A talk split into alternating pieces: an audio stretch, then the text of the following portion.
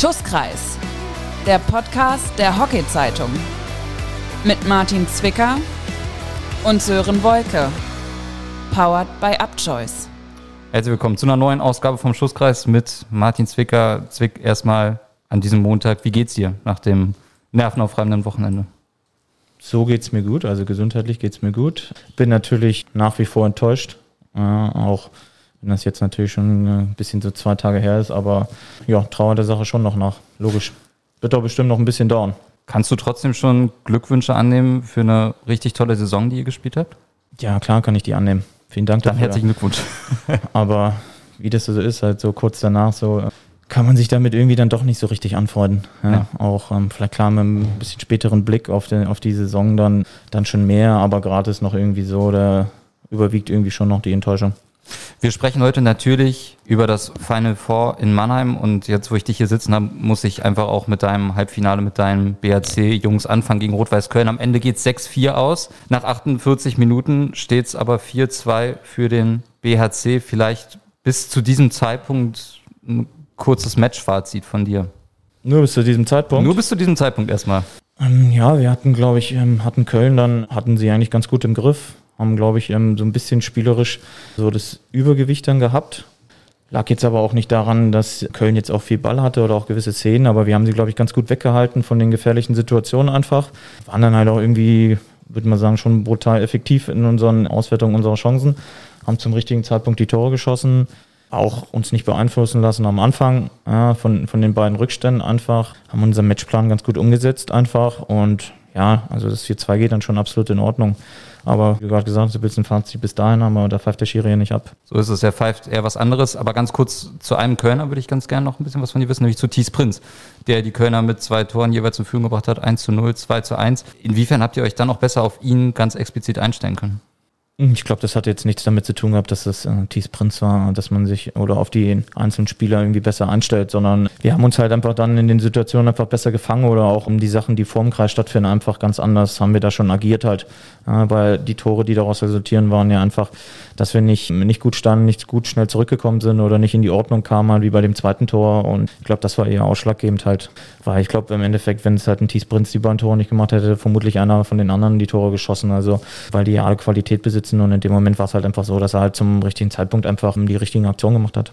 Also bis 48. Minute aus Berliner Sicht alles gut, 4-2 Führung und dann 49. Minute ein Pfiff, Strafecke und irgendwie dann doch nicht, sondern 7 Meter und das 3-4 für Köln. Vielleicht für all diejenigen, die es nicht gesehen haben, auch nochmal, kannst du die Szene nochmal aus deiner Sicht auf dem Feld zusammenfassen? Mm, ja, Mink van der Wern geht halt in den Kreis oder versucht in den Kreis einzudringen, hat, hat den Ball, legt ihn sich so ein bisschen vor oder spitzt ihn halt genau in dem Moment weg, wo Martin Hehner halt ähm, auch zum Ball möchte, halt einfach, trifft halt ganz klar den Schläger, was absolut auch dann in Ordnung war, dass dann Schiedsrichter einfach auf Ecke entschieden haben, weil es war ein Schusskreisrand und es war halt auch jetzt nicht so, dass Martin deutlich zu spät kam, sondern einfach knapp zu spät, weil Mink einfach wirklich einen Tick früher am Ball war und es gab Ecke und dann war die Sache für uns auch, um ehrlich zu sein, erledigt und im Nachhinein wurde dann ein eigener Videobeweis genommen vom Schiedsrichter und dann auf sie Meter entschieden wo wir alle sehr, sehr perplex waren, muss man ganz klar so sagen. Das lag einfach daran, weil wir glaube ich, auch die Kölner auch die Situation einfach so eingeschätzt haben, dass es einfach ein Eckenpfiff war und einfach eine Ecke ist. Und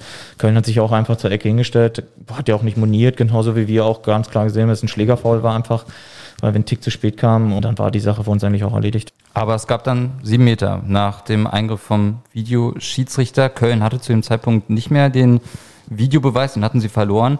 Ich hatte so ein bisschen das Gefühl, wenn Köln Videobeweis noch gehabt hätte, hätten die den gar nicht angefordert. Also insofern stellt sich für mich die Frage, muss für dich da der Videoschiedsrichter eingreifen?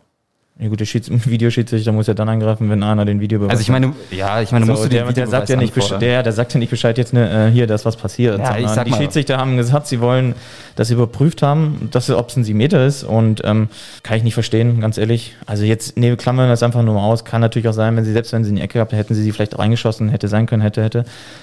Ich kann es nicht verstehen, dass ein Videobeweis genommen wird, weil man ja ganz klar sehen konnte, dass es für beide Teams irgendwie keine Situation war, wo man das machen musste weil sich niemand aufgeregt hat, dass, das eine, dass der eine irgendwie benachteiligt wurde, sondern es war einfach eine klare Ecke. Köln hat genau, hat es genauso gesehen und fertig war die Sache, weil wenn sie vielleicht moniert hätten und da irgendwie, keine Ahnung, auf den Schiedsrichter ein bisschen eingeredet hätten, das muss mehr sein, so, weil es die Situation hergibt, was es aber nicht so ist, dass man dann Video nimmt, für mich gar nicht nachvollziehbar, weil da müsste man im Spiel ja ganz oft solche Videobeweise einfach aus Sicht der Schiedsrichter nehmen und ähm, um ehrlich zu sein, habe ich das noch nie so erlebt, dass es halt ein Stockfeuer am Kreisrand, wo halt jetzt nicht derjenige irgendwie am Torschuss gehindert wird, sondern einfach es einfach ein normales Stockfaul ist halt. So klar knallt es ein bisschen oder knallt vielleicht ein bisschen mehr als sonst. Aber es war jetzt ja nicht so, dass einer da ganz klar am Torschuss gehindert wurde. Ja, und es standen ja auch noch ein paar Leute da hinten, ob das Spieler von uns waren oder von Köln. Also für mich, um ehrlich zu sein, gar nicht nachzuvollziehen. 0,0. Die nächsten 90 Vor allem, man muss auch nochmal sagen, man ist natürlich klar, ist dann auch, findet man das natürlich dann einfach mega schwierig, weil wir vorher den Ball hatten, den wir nach vorne spielen, wo ein Kölner Spieler klar am Fuß ist halt, der Ball springt halt so weg, dass er zum, bei Köln landet und dadurch bauen die halt den Angriff auf, im Endeffekt, der dann halt zum 7 Meter resultiert. So.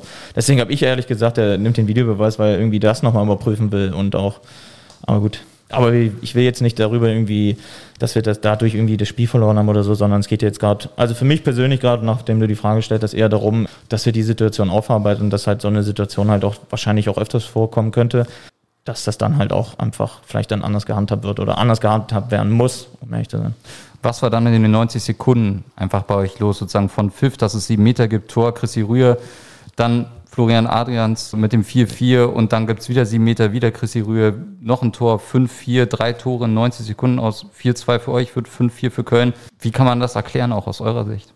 Hm, Gerade ist noch ein bisschen schwer zu erklären, aber man muss ein bisschen grob zu machen. Ich glaube, ähm, es gab natürlich einen kleinen, einen kleinen Cut oder einen kleinen Bruch bei uns, so, weil wir uns dann oder dann nicht mehr kurz nicht mehr so gespielt haben, wie wir es uns vorgenommen haben, nicht so wie wir das spielen wollten halt, haben wir dann beim Aufbau einfach andere Sachen betrieben, als wir es hätten machen wollen, ja, oder so wie wir es vorher gefühlt so die 45 Minuten vorher auch schon gemacht haben.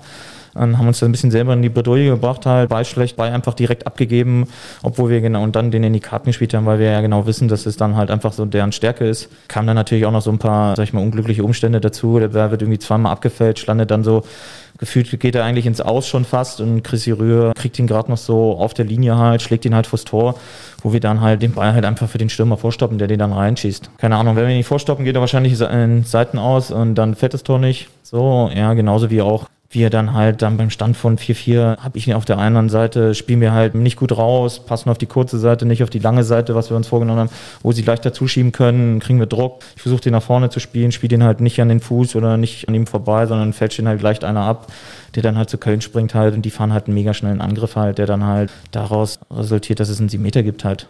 Haben wir halt kurz in den Situationen einfach ähm, mit unserem Aufbau oder mit unseren Mitteln, die wir dann eigentlich vorher gut gemacht haben, haben wir es einfach äh, nicht hinbekommen, den Ball zu behaupten oder weiter zu spielen und dann halt einfach dadurch Köln in die Karten gespielt haben, dass sie halt kurz in diesen zwei, drei Situationen halt einfach ihre komplette Stärke ausspielen können. Blitzschnell umschalten und dann wurden wir halt einfach eiskalt bestraft. Moritz Kettmann wird dann vom Feld genommen für einen zusätzlichen Feldspieler, gibt dann auch Strafecke, meine ich, dann für euch. Ja. Dann wird der Ball auf der Linie mit dem Körper abgewehrt, weil wir eigentlich drin gewesen. Eigentlich ja ein sieben Meter war schwer zu sehen ja auch für viele. Verstehst du, warum dann der Schiedsrichter nicht sagt, okay, das war drüben auch so ein Ding, ich nehme jetzt hier auch, um mich zu vergewissern, hier den Videobeweis?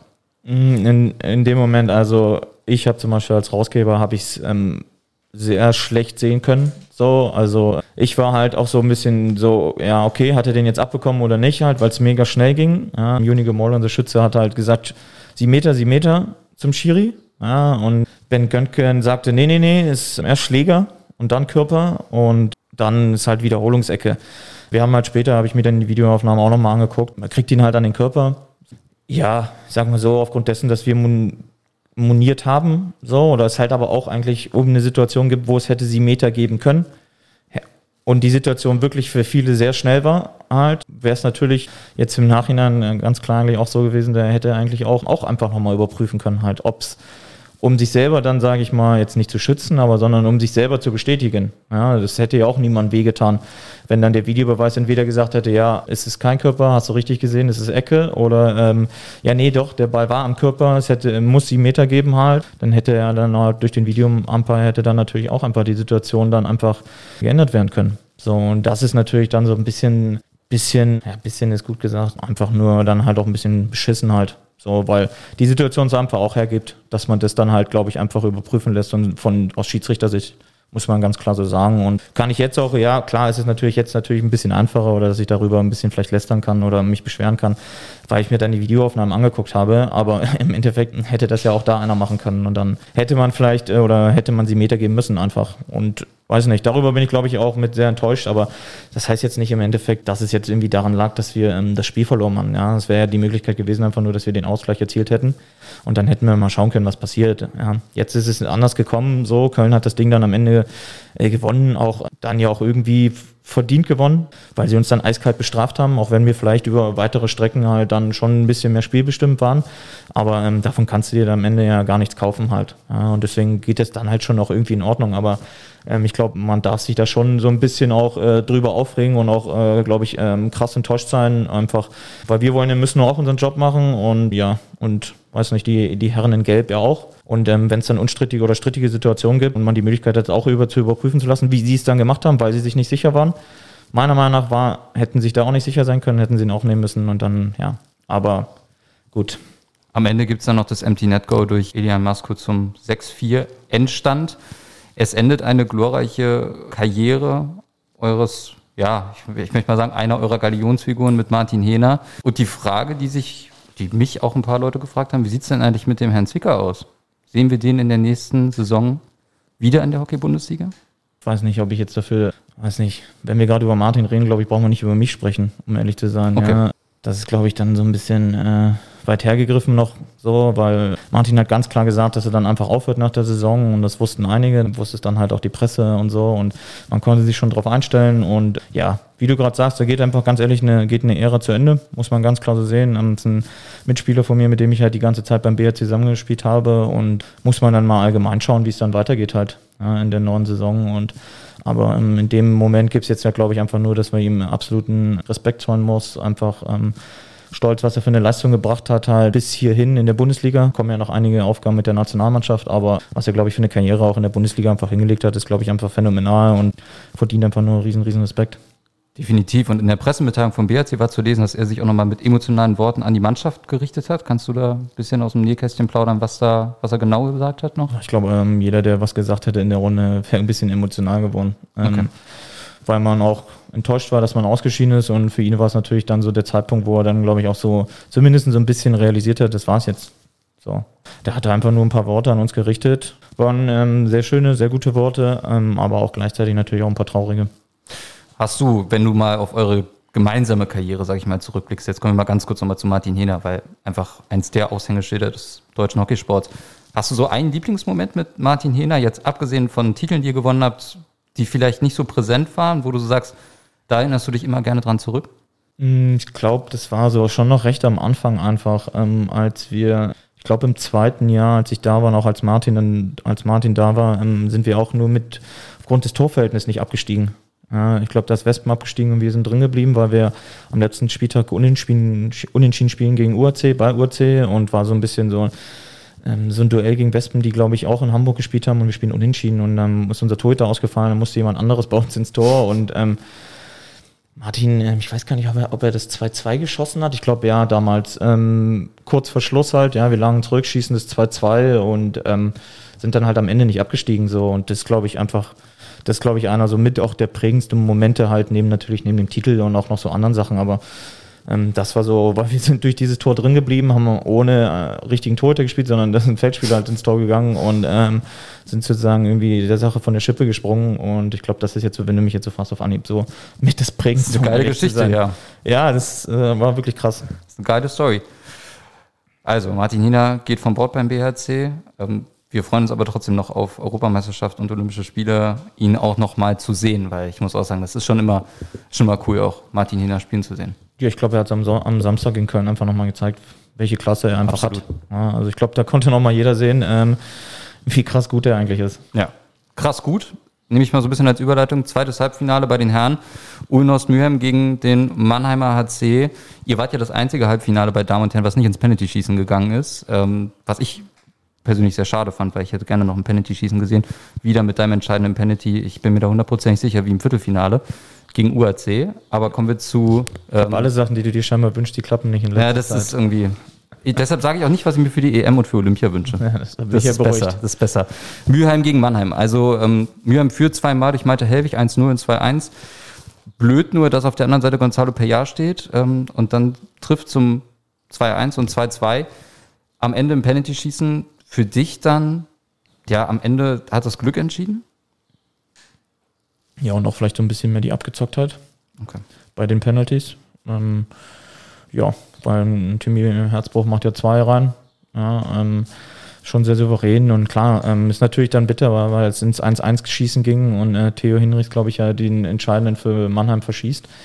Klar, das ist immer, da ist dann natürlich äh, Freud und Leid immer echt eng beieinander und da entscheiden so Kleinigkeiten, ja. Und ähm, er ist ja, glaube ich, auch knapp vorbei gewesen am Goalie und schießt ihn dann, glaube ich, außen dran ans Tor. Und ähm, ja, ein Herzbruch macht das dann halt schon irgendwie abgezockt, ja. Und ähm, vielleicht hatten sie auch einfach so ein bisschen, in dem Moment so ein bisschen das Momentum mehr auf ihrer Seite, auch ähm, so ein bisschen natürlich auch vielleicht die Erfahrung, äh, die sie einfach durch ähm, die zwei Titel vorher und auch ähm, sag ich mal, ähm, die Spiele in der RL und sowas, wo ja auch solche knappen Geschichten schon dabei waren. Und ähm, ja, klar ist es natürlich auch, wie du gerade gesagt hast, so ein bisschen eine gewisse Glückssache, aber auch ähm, eine Sache von Training. Und ähm, ja, in dem Moment ähm, ist natürlich einfach dann bitter gelaufen halt, ja, glaube ich, weil Mannheim ähm, wollten genauso ins Finale wie wir, ja, vor allem auf heimischer Anlage. Und ähm, dass man dann natürlich so knapp scheitert, ja, das ist natürlich dann auch sehr deprimierend.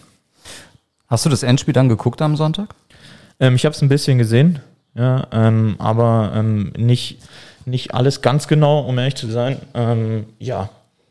Okay. Also, ja, muss man so sagen. Also ich habe mir halt mir, wie gesagt, ein bisschen angeschaut, aber ähm, es ist halt auch einfach so, dass halt, glaube ich, im Köln so ein bisschen, äh, ich sag jetzt mal so, die Lehren aus dem Halbfinalspiel gezogen hat, ähm, weil ja vorher es ja auch schon oft betont wurde, ähm, wie gut sie in der Defensive stehen, aber gegen uns konnte man sehen, dass sie da doch dann nicht so gut standen. Und ich glaube, deswegen war so, glaube ich, auch Anne Renning, das glaube ich auch noch im Finale gesagt hat, dass ähm, die Prämisse ganz klar war, dass sie in der Defensive richtig gut stehen müssen, ähm, damit sie ähm, das Spiel dann erfolgreich bestreiten. Ja. Und ich glaube, das war so ein bisschen so der ausschlaggebende Grund. Ja. Ähm, Miriam stand ja auch genauso gut eigentlich. Äh, ähm, war natürlich, also am, an den Anfangsphasen war so ein bisschen ab, war ja gar kein Abtasten, dann ging es direkt irgendwie zur Sache mit gewissen Torschüssen auf beiden Seiten.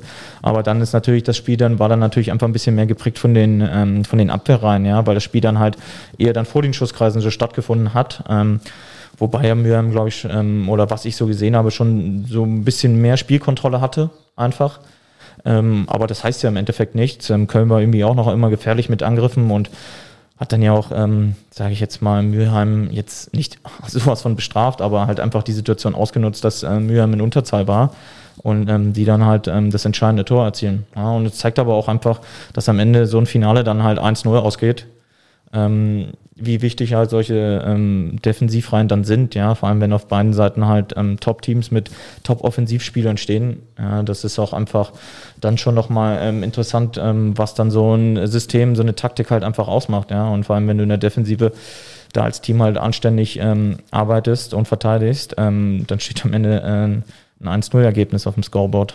Und der Matchwinner Elian Maskur, auch noch eine besondere Geschichte, ehemaliger Mülheimer, der jetzt seine, sein neues Team gegen sein altes Team zum Titel schießt. Auch ganz besonders auch für ihn. Ich meine, er ist erst 20 Jahre alt, ne? dass er dann direkt so ein, ich meine, so ein Finale ja entscheidet mit seinem Tor. Ne? Ja, wenn, wenn nur ein Tor fällt, dann entscheidet man das mit seinem Tor. Also ähm, ja, aber er glaube, hat ja auch selber gesagt, ähm, dass es für ihn halt nochmal ein bisschen, bisschen was anderes war, unabhängig davon, dass es natürlich gegen ähm, die alte Mannschaft geht, aber weil er in der ja bei dieser Deutschen halt einfach ähm, richtig gespielt hat, so wie er es gesagt hat. Und ähm, ich glaube, das ist dann natürlich einfach auch nochmal so ein Aspekt, weil er so seinen, seinen gewissen Beitrag leisten konnte. Und ich glaube, es wäre ihm, glaube ich, einfach total egal gewesen, ob er das Ding dann am Ende reinmacht. Ähm, aber da freut es ihn natürlich, glaube ich, einfach nochmal mehr, dass er dann halt so, kann man es ja sagen, einfach der spielentscheidende Spieler war dann. Den Player of the Tournament wollen wir nicht vergessen. Ähm, Moritz Ludwig von Mürheim. Für dich die richtige Wahl? Ja, also ähm, ich glaube, die Leute, die sich das angeschaut haben, konnten schon sehen, ähm, welche Qualitäten er besitzt trotz seiner Riesengröße, muss man ja einfach sagen. Ja, ja. ist ja so. Riesenqualitäten ähm, im doppelten Sinne, ja. Ja, ist ja auch ähm, dann halt so ein Spieler zu sein und solche, solch eine Technik zu besitzen, ähm, ich glaube, das ähm, ist schon, schon richtig gut ja, und richtig krass einfach. Und er ist ja auch noch so krass jung ja, und ähm, war, hat auch natürlich Mühe, man hat einfach mega profitiert, dass er jetzt wieder am Start ist. Ja. Vorher war er eine Zeit lang verletzt, ja, das hat man dann schon gesehen.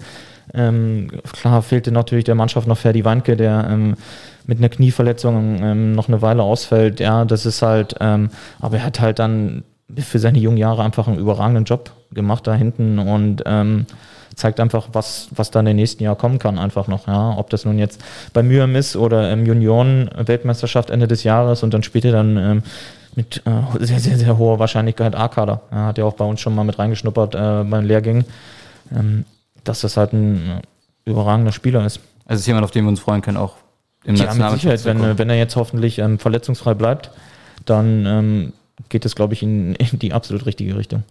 Kommen wir zu den Damen. Da sage ich mal, waren die Halbfinals ja geprägt von vier sehr starken Defensivreihen. Wir sehen dann ähm, zweimal ein Penalty schießen und keine Tore in regulärer Spielzeit. Und ich würde ganz gern starten mit dir auf, mit dem Rückblick deines Meisterschaftsfavoriten vom Club an der Alster. Das hast du in den letzten Folgen immer gesagt, die Alster-Damen, die kommen jetzt richtig in Tritt. Ähm, am Ende eine 3-2-Niederlage nach Penalties gegen Düsseldorf. Ja. Ist für dich. 0-0 ähm, war das Spiel nach regulärer Spielzeit. Genau, 0-0 nach regulärer Spielzeit ich, ich weiß gar nicht so richtig, weil irgendwie für mich war es auch ein total ausgeglichenes Spiel zwischen beiden. Also Düsseldorf wird ja auch am nächsten Tag dann deutscher Meister. Ähm, es entscheiden wirklich Nuancen, weil ich habe bei den Damen noch extremer das Gefühl, dass das wirklich vier Mannschaften auf eigentlich komplett gleichem Niveau waren, oder? Ich glaube aber, dass trotzdem, als er schon so ein kleines Übergewicht hatte in dem Halbfinalspiel gegen Düsseldorf. Ähm, und aber Düsseldorf ähm, an dem Wochenende einfach eine super mannschaftliche, geschlossene Leistung gezeigt hat. Ja, ähm, vor allem natürlich ganz klar in der Defensive. Ja, haben immer versucht, irgendwie kleine Nadelstiche zu setzen und das haben sie gegen ähm, Alster ja auch gemacht. Sie standen in der, in der eigenen Defensive super, super kompakt, haben sich ähm, zeitweise auch auf, aufs Verteidigen beschränkt. Ja, und einfach so Alster ähm, mit ihren Mitteln dann halt einfach den Zahn gezogen. Ja, weil Alster ist ja schon eine offen, sehr offensiv starke Mannschaft. Ähm, mit ähm, einigen ähm, absoluten Topspielerinnen, ja, Nationalspielerinnen und ähm, ja, und ähm, ich glaube, dann so, so eine Offensivabteilung äh, wird dann halt einfach durch so eine äh, gute Defensive auch dann irgendwann zermürbt, ja. Und dass das Ding natürlich dann äh, ins Penalty-Schießen geht, lag natürlich dann auch daran, dass halt natürlich äh, Düsseldorf eine überragende Torhüterin hatte und aber auch jetzt natürlich dann auch auf der anderen Seite Alster, ja. Und ähm, zeigt aber auch allgemein, so wie bei den Herren auch, ähm, dass halt ähm, bei solchen Entscheidungsspielen halt viel Wert einfach auf Defensive gelegt wird, ähm, dass man da kompakt steht, ja, und ähm, dass da halt auch die gewisse Taktik halt da absolut äh, eine Riesenrolle spielt, ja, und ähm, ja, und man muss das halt einfach so sehen, dass dann halt ähm, Düsseldorf dann das Ding dann halt im Halbfinale gegen Alster gewonnen hat, weil sie es verdient haben. Noch ein Wort zu Nathalie Kowalski. Alster hatte zehn Ecken im Spiel, trifft keine. Ähm, jetzt kann man sagen, schwache Ecken Offensive, aber ich habe ja auch von dir gelernt, wenn da ein richtig starker Goalie auf der anderen Seite steht, dann kannst du auch 35 Ecken haben. Dann ist das nicht gut.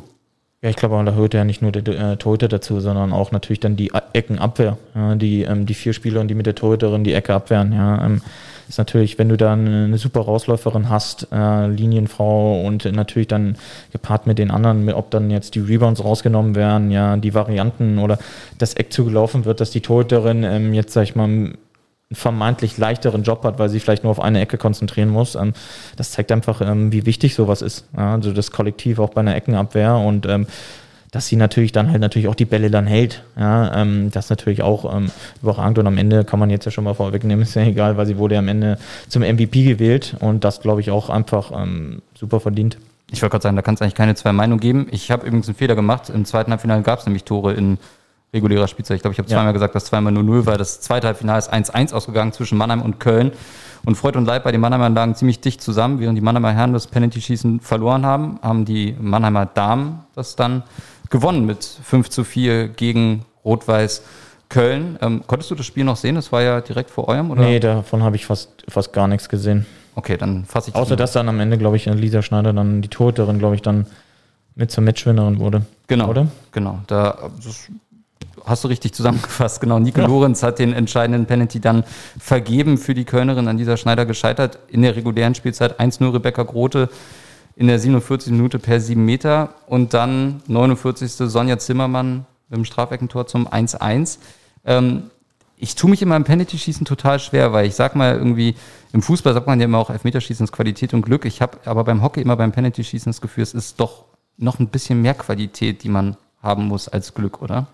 Ja, Weil du viel mehr Technik ja brauchst und so. Du brauchst viel mehr Technik, du brauchst auch einen klaren Plan eigentlich, wie du da hingehst. Ja, kannst jetzt nicht einfach hingehen und sagen, okay, ich guck mal, was so die Tore und dann spiele sie irgendwie aus oder so, sondern ähm, weil die Zeit ja dann auch irgendwie ein bisschen knapp wird. Ähm, nein, das ist auch eine Sache, die auch einfach trainiert wird. Ja, ähm, ich glaube, das perfekte Beispiel war irgendwie zu sehen, als ähm, in der regulär oder in dem Viertelfinals, als äh, Mannheim gegen Mülheim im Penalty-Schießen im ersten gewonnen hat, ähm, dass sie das trainiert hatten und souverän dahingegangen sind und ihre Dinger verwandelt haben und Mülheim halt nicht. So und dann und es war schon irgendwie aber auch trotzdem irgendwie so erstaunlich, dass man ähm, dass diese beiden Teams ja dann auch wieder im Penalty-Schießen waren und die hatten ja beide in den Viertelfinals halt sehr viele Penalty-Schießen. Und ähm, das ist ja eigentlich auch schon so ein, so ein bisschen, könnte, hätte ja auch eigentlich schon so ein Zeichen sein müssen, dass sie dann vielleicht ähm, jetzt das jetzt nicht unbedingt besser machen, aber dass sie da vielleicht ganz anders rangehen halt, ja. Ähm, aber ja, dann ist natürlich auch ein bisschen ein Quäntchen Glück ist dann natürlich auch gefragt, aber auch dann halt ähm, Torhüterin, ja, muss man ganz klar so sagen. Quäntchen Glück hatten dann die Düsseldorfer Damen am Sonntag im Finale gegen Mannheim, ähm, aber auch eine Menge Qualität im Penalty-Schießen. Celine Urus hat dann den entscheidenden Penalty getroffen, nachdem sie ja noch kurz vorher gelb gesehen hatte für ständiges Reklamieren, wie es äh, so schön heißt.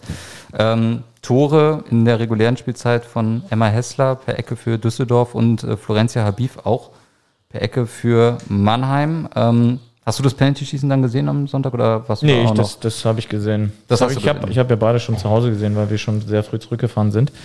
Ähm, ja, das ähm, 1-0 von äh, DRC war auch ähm, optimal geschossen, ja, weil ähm, so viel Platz war da nicht, wo der Ball hinging, muss man sagen. Ja. Das stimmt. Und ähm, ist aber auch, ähm, man muss auch sagen, Chapeau an auch Mannheim, weil sie ja dann wieder, sage ich jetzt mal, in so einem Entscheidungsspiel zurückgekommen sind, halt, ja, ähm, dass sie da den Ausgleich schießen mit einer, mit einer sehr guten Eckenvariante mit dem Rückhandstecher. Ähm, das zeigt einfach auch natürlich, dass sie ähm, Siegermentalität besitzen halt, ja, dass sie halt ähm, auch den Willen hatten, das Ding noch auszugleichen und weil man ja auch ähm, sagen musste, dass äh, Mannheim schon so ein bisschen spielerisches Übergewicht hatte in dem Spiel. Ja, ähm, dass halt ähm, sie da schon Düsseldorf jetzt nicht eingeschnürt haben, aber mehr Kontrolle über Düsseldorf hatten als andersrum und ähm, dann einfach schon so ein bisschen zu wenig aus ihren Chancen gemacht haben oder Möglichkeiten, aber Düsseldorf halt auch einfach gut stand halt. Ja, und aber dass sie da dann auch am Ende das 1 einschießen, ähm, ist schon, ist schon stark, aber klar, die können sich am Ende sagen, gut, kann ich mir davon auch nichts kaufen. So, ähm, aber gut, Ich habe mir so gedacht, als das 1-1 gefallen ist und als es dann Richtung Penalty-Schießen ging, habe ich mir so gedacht, jetzt müsst ihr doch so ein bisschen das Momentum auf eurer Seite haben. Und dann hatte ich das Gefühl, dass der Druck aber auch im Penalty-Schießen bei den Mannheimer Spielerinnen wegen Final Four auf eigener Anlage vielleicht noch ein bisschen mehr, also noch mehr auf ihren Schultern lag. Hast du das auch so erlebt? Ach, nein, weiß ich nicht. Also, das ist jetzt mir nicht irgendwie aufgefallen, um ehrlich zu sein. Ähm, ich glaube, der Druck ist so oder so immens hoch. Ja, ähm, der war auch bei Düsseldorf dann hoch.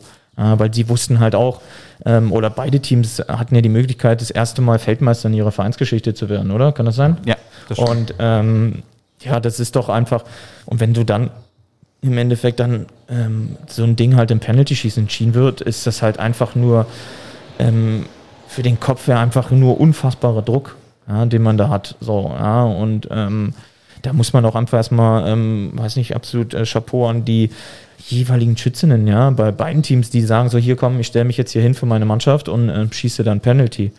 Ja, und ähm, klar ist dann, dass es dann nachher so knapp wird, ähm, lag gleich auch einfach daran, ähm, jetzt nicht, dass, sag ich mal, Düsseldorf mit dem Druck besser umgehen konnte, sondern dass sie halt vielleicht einfach diese, diese kleine äh, Entschlossenheit mehr einfach vielleicht hatten, diesen Penalty dann reinzuschießen. Ja, weil ähm, es war jetzt ja nicht so, dass Mannheim ihre Penalties halt so, die haben sie auch eigentlich ganz gut teilweise ausgeführt und dann aber auch einfach nur knapp gescheitert. Ja, dass sie dann halt irgendwie dann nicht richtig das Tor getroffen haben, ja, oder dann halt auch einfach ähm, so an der Torhüterin gescheitert sind, obwohl sie dann vielleicht oder abrutschen halt, weil sie, obwohl sie einen guten Torschuss oder die Möglichkeit hatten dafür. Ja, ähm, Ich glaube, ich glaube, es bleibt uns vor allem eins zu sagen, nämlich herzlichen Glückwunsch an die beiden neuen deutschen Meister, an Düsseldorfer AC bei den Damen und Rot-Weiß Köln bei den Herren. absolut. Ja. Natürlich. Glückwunsch an Köln und äh, an die Düsseldorf dann. So, jetzt würde mich noch mal so eine Sache interessieren, nämlich generell, wie hast du die ganze Veranstaltung in Mannheim erlebt? Weil ich meine, so eine Veranstaltung in Corona-Zeiten ist ja immer noch mal was ganz Besonderes.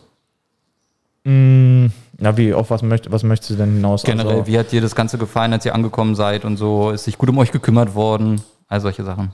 Ja, wir sind ja mit dem Kleinbus angereist, ähm, mit mehreren und waren dadurch natürlich ähm, super flexibel. Ähm, ja, haben am Freitag noch trainiert und ähm, ja, war halt alles abgesperrt, konnte ja sonst eigentlich niemand auf die Anlage, außer er hatte eine gewisse Funktion. Äh, das war alles schon, schon, schon ganz gut. Ähm, weiß nicht, aber um ehrlich zu sein, ähm, gewisse Sachen habe ich nicht ganz so verstanden, muss ich sagen. Okay, was? Ja, so gewisse Laufwege. Okay. So. Zu ja, lang, oder? Nee, einfach für mich nicht ersichtlich, warum so und so. Und ähm, ja, das war für mich manchmal nicht so ganz so schlüssig. So, ja, weil ich muss man ja einfach so sagen, so, also, weil die haben ja eine riesen Anlage und ähm, da war für mich nicht erklärbar, warum, wenn man hinten auf dem Platz trainiert, warum man dann vorne auf dem anderen, also auf den großen Parkplatz aussteigt und um dann hinten sich einlaufen zu können, weil man dann auf dem großen trainiert. Also warum kann man nicht hinten ranfahren, weil man da sich einläuft und fährt dann aber ab auf der anderen Seite. So, das war für mich nicht so nicht so erklärlich und genauso auch ähm, ist es für mich so, weil du sagst halt, du willst halt extra ähm, Zeit zwischen den Spielen haben, dass sich da keine Mannschaften treffen, aber ähm, genau deswegen ist es ja so, dass du dann halt beim Training halt schon, schon so jetzt nicht auf, direkt auf die Spieler getroffen bist, aber schon, dass du ähm, eher ein bisschen äh, dann doch jetzt nicht Kontakt hattest, aber dass es da irgendwie, weil du da ja lang gegangen bist. So, das ist für mich in Bar jetzt nicht, Okay. nicht so klar, weil jetzt Mannheim ist jetzt nicht so die Anlage, wo, wo du nicht hinweist mit dir, weil, weil zu wenig Platz ist. um Okay. sein. Also das habe ich nicht verstanden. Ja. So, aber das ist jetzt ist ja keine, keine wichtige Sache. So, ja, aber ähm, hätte man sich ähm, vielleicht ähm, dann doch mal einen Tick vielleicht besser überlegen können, besser aufmalen können auf dem Papier, wo man langlaufen könnte. Sag ich. Wichtiges Thema für all die Hockey-Fans in Deutschland ist natürlich auch das Streaming, weil keine Zuschauer erlaubt waren. Ähm, du hast ja Sonntag auch Stream geguckt, gezwungenermaßen, sage ich mal. Ähm, wie hast du das erlebt mit Trops Vorn, neuer Anbieter, der sich da, ich sag mal, probiert hat? Ähm, ich fand so den Stream an sich fand ich, fand ich ganz cool. Qualität war in Ordnung, waren natürlich auch, waren halt viele Kameras. Ähm, klar, jeder würde jetzt sagen, war jetzt vielleicht dann am Sonntag halt ein bisschen unglücklich, weil halt einfach ähm, im Spiel halt, äh, im Darmspiel halt der Stream ausgefallen ist. Das ist aber, glaube ich, äh, dann jedes Mal ist dann jeder unzufrieden, wenn der Stream ausfällt. Und ähm, klar ist das dann jetzt irgendwie nicht so erklärbar, was da passiert ist. Ähm, an sich fand ich es in Ordnung, aber ähm, weil ich mir da jetzt nicht so großartig Gedanken mache. Ich, aber das hatte ich im Vorfeld schon mal gesagt, dass ich jetzt nicht der größte Fan davon bin, dass äh, die Kommentatoren äh, im Stream zu sehen sind. Äh, oder im Live-Bild, ist ja egal, ob das jetzt Ja. im Stream ist oder woanders. Also ich müsste jetzt auch beim Fußball oder so, müsste ich jetzt auch nicht die Kommentatoren sehen.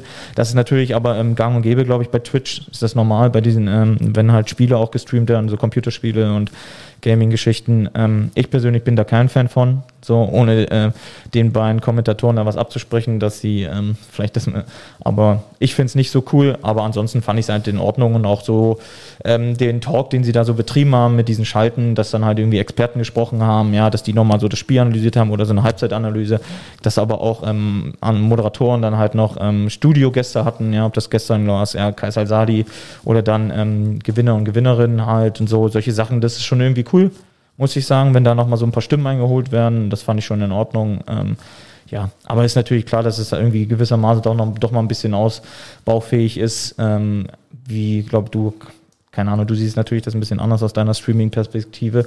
Ähm, ja, aber ich glaube, ähm, als gewisse Grundlage oder als nochmal als krasse Erweiterung zu dem, was man vorher hatte, ist das schon nochmal ein, ähm, Schritt in die richtige Richtung. Klar sind da noch natürlich Sachen, die man optimieren kann und die werden wahrscheinlich auch in den nächsten äh, Sachen dann auch wieder um mehr optimiert, weil vom Streaming braucht man ja gar nicht weggehen, weil ähm, ist ja schön, wenn wieder Zuschauer da sind, aber Streaming gehört ja dann doch irgendwie dazu, damit die Zuschauer, die dann halt nicht hinkommen, ähm, dass sie das dann auch irgendwie auf super professioneller ähm, Ebene dann sehen können. Also ich muss auch sagen, ich fand diese Moderationssequenz fand ich sehr cool. Ähm, jetzt aus meiner Betrachterperspektive, das hat mir sehr, sehr gut gefallen. Auch mit Dominik Giskes, der dann auch äh, vor Ort war, fand ich sehr, sehr cool. Ich muss sagen, für mich war Kommentar wirklich schwierig, ja, weil ich zum Teil auch das Gefühl hatte, da war nicht so das Knowledge, sage ich mal, immer da. Ähm, was ja prinzipiell nicht schlimm ist, ist für mich nur, wenn wir wirklich eine Deutsche haben, ohne Zuschauer, wo man wirklich guckt, war es für mich, sage ich auch ganz ehrlich, aus meiner ganz eigenen Perspektive ein bisschen blöd. Ja, aber wie gesagt, ähm, der DRW war zufrieden, die Mannheimer waren zufrieden. Insofern, glaube ich, können wir da auf mich, können wir da gerne verzichten. Ja, Sieht so aus. absolut. Äh, Martin, ansonsten ist es jetzt so, wir machen zwei Wochen Pause mit dem Schusskreis. Ähm, was machst Ach, du ist jetzt? das so? Wir machen jetzt Pause, ja. Gut zu wissen. Wir machen, was machst du jetzt? Keine Bundesliga mehr? Pro League ähm, hast du jetzt auch erstmal Pause? In England sind ja jetzt, sage ich mal, die ganzen anderen äh, nominiert. Was machst du denn jetzt? Keine Bundesliga, keine Nazio, keinen Schusskreis? Ja, was heißt denn keine Nation? Eine Nation geht ja nächste Woche direkt Ich sag mal los. keine Spiele. Ja, das nächste Woche haben wir wieder Spiele. Ach, bist du dann aber schon wieder mit dabei dann? Ja, ja, ne, wir haben jetzt ja nur die Woche, ähm, haben sozusagen alle, die jetzt die Endrunde gespielt haben und die zum Olympiakader gehören, ähm, haben halt diese Woche halt eine Pause bekommen halt, weil es dann schon einfach ähm, ein Tick zu viel gewesen wäre für die Belastungssteuerung, wenn man halt nach dem Wochenende dann halt mit nach London geflogen wäre. Und ähm, so ähm, spielen jetzt ähm, unter der Woche die, die ähm, nicht beim Final Four waren, ähm, die auch nochmal im Vorfeld vielleicht ähm, nicht so viel Spielpraxis gesammelt haben, ja, und natürlich ähm, Perspektivkaderspieler, die dann ähm, sozusagen nach den Olympischen Spielen dann äh, zum heißen Kreis gehören ähm, bei der Nationalmannschaft. Deswegen ist diese Woche dann halt sozusagen der Kreis so, sieht dann so aus und ab nächster Woche äh, Dienstag geht's für uns dann nach Hamburg, ja, wo normalerweise eigentlich die Spiele gegen Indien hätten stattfinden sollen in der Pro League, die ja aber verschoben wurden, aufgrund der ganzen Situation, die natürlich ähm, gerade in Indien herrscht, ähm, was nicht so schön ist und ähm, aber wir haben dann andere ähm, Länderspielgegner, ja, wo dann halt wirklich nochmal ähm, gut getestet wird und auch ähm, danach dann auch ähm, es eine Nominierung gibt, ja, weil ja die Europameisterschaft ist ja dann auch nicht mehr weit weg und ähm, ja, Okay. dementsprechend die Woche ein ähm, bisschen entspannter in Anführungsstrichen, so ein bisschen, bisschen weniger Training, mal ähm, keine Bundesliga-Hockeymannschaft, mit der man trainieren muss und ähm, ansonsten natürlich so die Athletik-Sachen ja, und dann geht's nächste Woche wieder in die Vollen. Genießt die Sonne. Wir haben ja hier Fenster offen. Vielleicht habt ihr es gehört. Es sind ein paar Helikopter vorbeigeflogen bei uns. Ähm, genießt die Sonne, genießt deine Zeit.